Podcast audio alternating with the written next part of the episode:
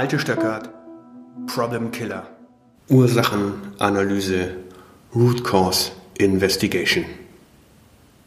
Ich stelle kurz vor, welche einfachen Tools es gibt und ein Tool werden wir etwas tiefer beleuchten. Mir persönlich gefällt der Begriff Root Cause Investigation besser als der deutsche Begriff Ursachenanalyse, denn es soll ja darum gehen, die dahinterliegende Wurzel des Übels zu erkennen und diese Wurzel zu eliminieren. Es gibt verschiedene Tools, mit denen man bei richtiger Anwendung recht schnell zur Ursache des Problems kommen kann. Ein einfaches Bild ist der Problembaum. Hierbei ist der Stamm das Problem, die Krone stellt die Auswirkung dar und die Wurzel ist der Auslöser des Problems. Oder noch einfacher, eine Infektion kann der Auslöser für das Problem Fieber sein und die Auswirkungen davon sind Gliederschmerzen, Husten oder etwas ähnliches.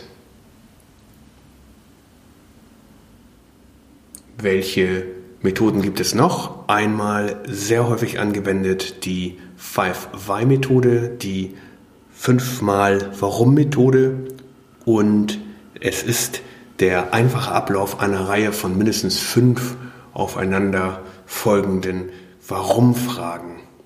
Im Wesentlichen versucht man in die Vergangenheit zu schauen, um zu verstehen, welches Ereignis der ursprüngliche Auslöser des Problems war. Die Idee ist, den einen Schalter zu finden, der, wenn ausgestellt, das Problem killt. Also, dass dieses spezifische Problem nie wieder Fehler auslöst. Hier ein Beispiel. Frage 1. Warum ist, gibt es ein Problem?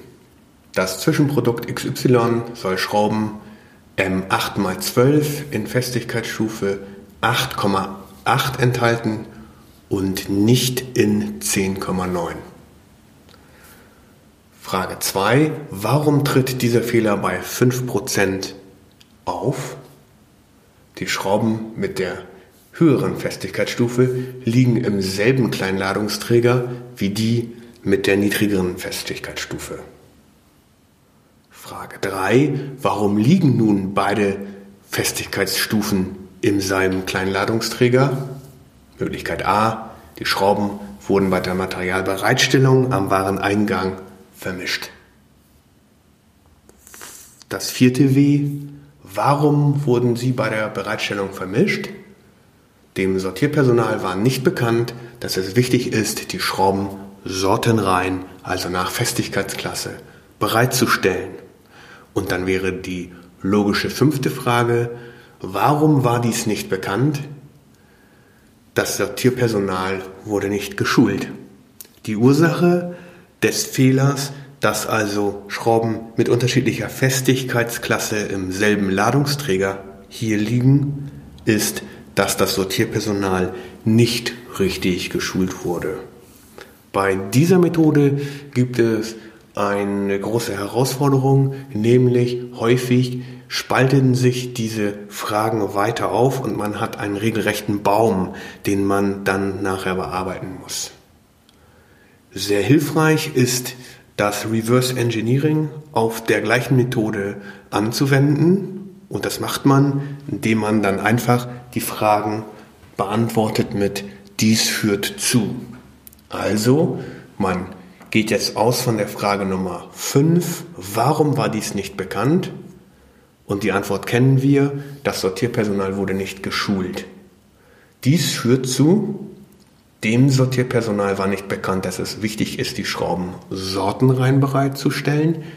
Dies führt zu Möglichkeit A, die Schrauben wurden bei der Materialbereitstellung vermischt. Dies führt zu, die Schrauben mit der höheren Festigkeitsstufe liegen im selben Kleinladungsträger wie die mit der niedrigen Festigkeitsstufe und dies führt zu, das Zwischenprodukt XY soll Schrauben M8x12 in Festigkeitsstufe 8,8 enthalten und nicht in Festigkeitsstufe 10,9.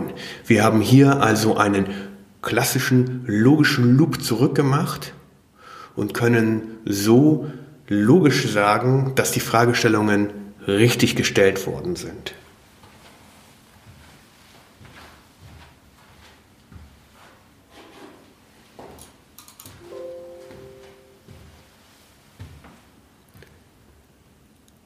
Eine weitere sehr weit verbreitete Methode ist die sogenannte Ishikawa-Methode oder auch bekannt als 5M, 6M und in manchen Organisationen sogar als 7M. Und die M's stehen hier für Mensch, Maschine, Material, Methode, Mitwelt oder Milieu, Messung und Management. Also nochmal, Klassische 5M wäre Mensch, Maschine, Material, Methode und Mitwelt oder Milieu. Messung ist meistens die sechs, das sechste M und Management das siebte M. Letzten Endes ist dies ein Brainstorming-Tool, das häufig benutzt wird, äh, im, auf, um auf das Problem aus verschiedenen Blickwinkeln zu schauen und möglichst viele Prozessbeteiligte aus verschiedenen Abteilungen mit einzubinden. Wir wollen also eine Fülle an möglichen Auslösern für dieses Problem finden. Das beste Vorgehen dazu, was wir erkannt haben, was wir durchführen, ist erstens ein Meeting einzuberufen und wirklich ein offenes Brainstorming zu machen und alle möglichen Ursachen aufzuzählen und dann keine Einschränkungen zu machen. Und hierbei muss man bedenken, dass auch pro M, also pro Fischgräte, weitere Verzweigungen möglich sind.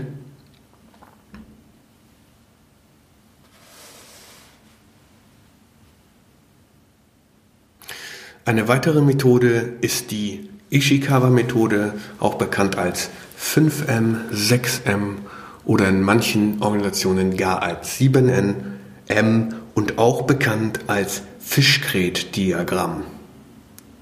Was macht man? Man baut sich einen Fisch auf, in den Kopf des Fisches, also ein Fischskelett.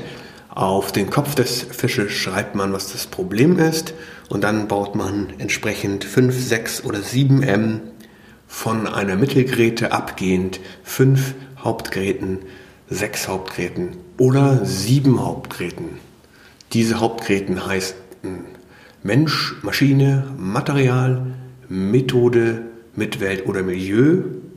6M wäre Messung und 7M wäre Management. Also nochmal, auf den Kopf der, des äh, Fischskeletts schreibt man das Problem, dann macht man die Hauptgeräte und baut fünf, sechs oder sieben Hauptgeräten, die von, Nebengeräten, die von der Hauptgeräte abgehen und schreibt an jede Geräte Mensch, Maschine, Material, Methode, Mitwelt oder Milieu, Messung und Management. Letzten Endes handelt es sich hierbei um ein Brainstorming-Tool, das benutzt wird, äh, um auf das Problem aus verschiedenen Blickwinkeln zu schauen und möglichst viele Ursachen zu finden, die einen Einfluss auf dieses Problem haben könnten. Die beste Vorgehensweise dazu ist, ein völlig offenes Brainstorming-Meeting zu machen und alle möglichen Ursachen aufzuzählen und keine Einschränkungen zu machen. Und dann sich ein zweites Mal zu treffen und logisch zu argumentieren, warum verschiedene mögliche Ursachen ausfallen können. Drittens, dokumentiere diese Diskussion und fasse alle Ergebnisse zusammen und verschriftliche diese. Die beste Version, die ich in allen Problemlösungsvorgehen gesehen habe, ist eine Kombination aus dem Ishikawa-Diagramm und dann die wahrscheinlichen Ursachen einzuschränken und aus diesen wahrscheinlichen Ursachen wiederum ein Reverse Engineering auf die Five Why zu machen. Also sagen wir, wir haben fünf mögliche Ursachen gefunden aus einer Brainstorming-Session, die wir mit äh, 5M gemacht haben. Und daran anknüpfend bauen wir über jede dieser möglichen Ursachen eine 5-Y-Verkettung auf, die wir dann logisch mit dem Reverse Engineering, dies führt zu, wieder zurückführen und damit unsere eigene Logik überprüfen.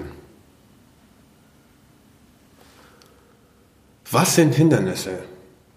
Häufig wird die 5Y-Methode als einziges Tool betrachtet, mit der man Probleme lösen kann.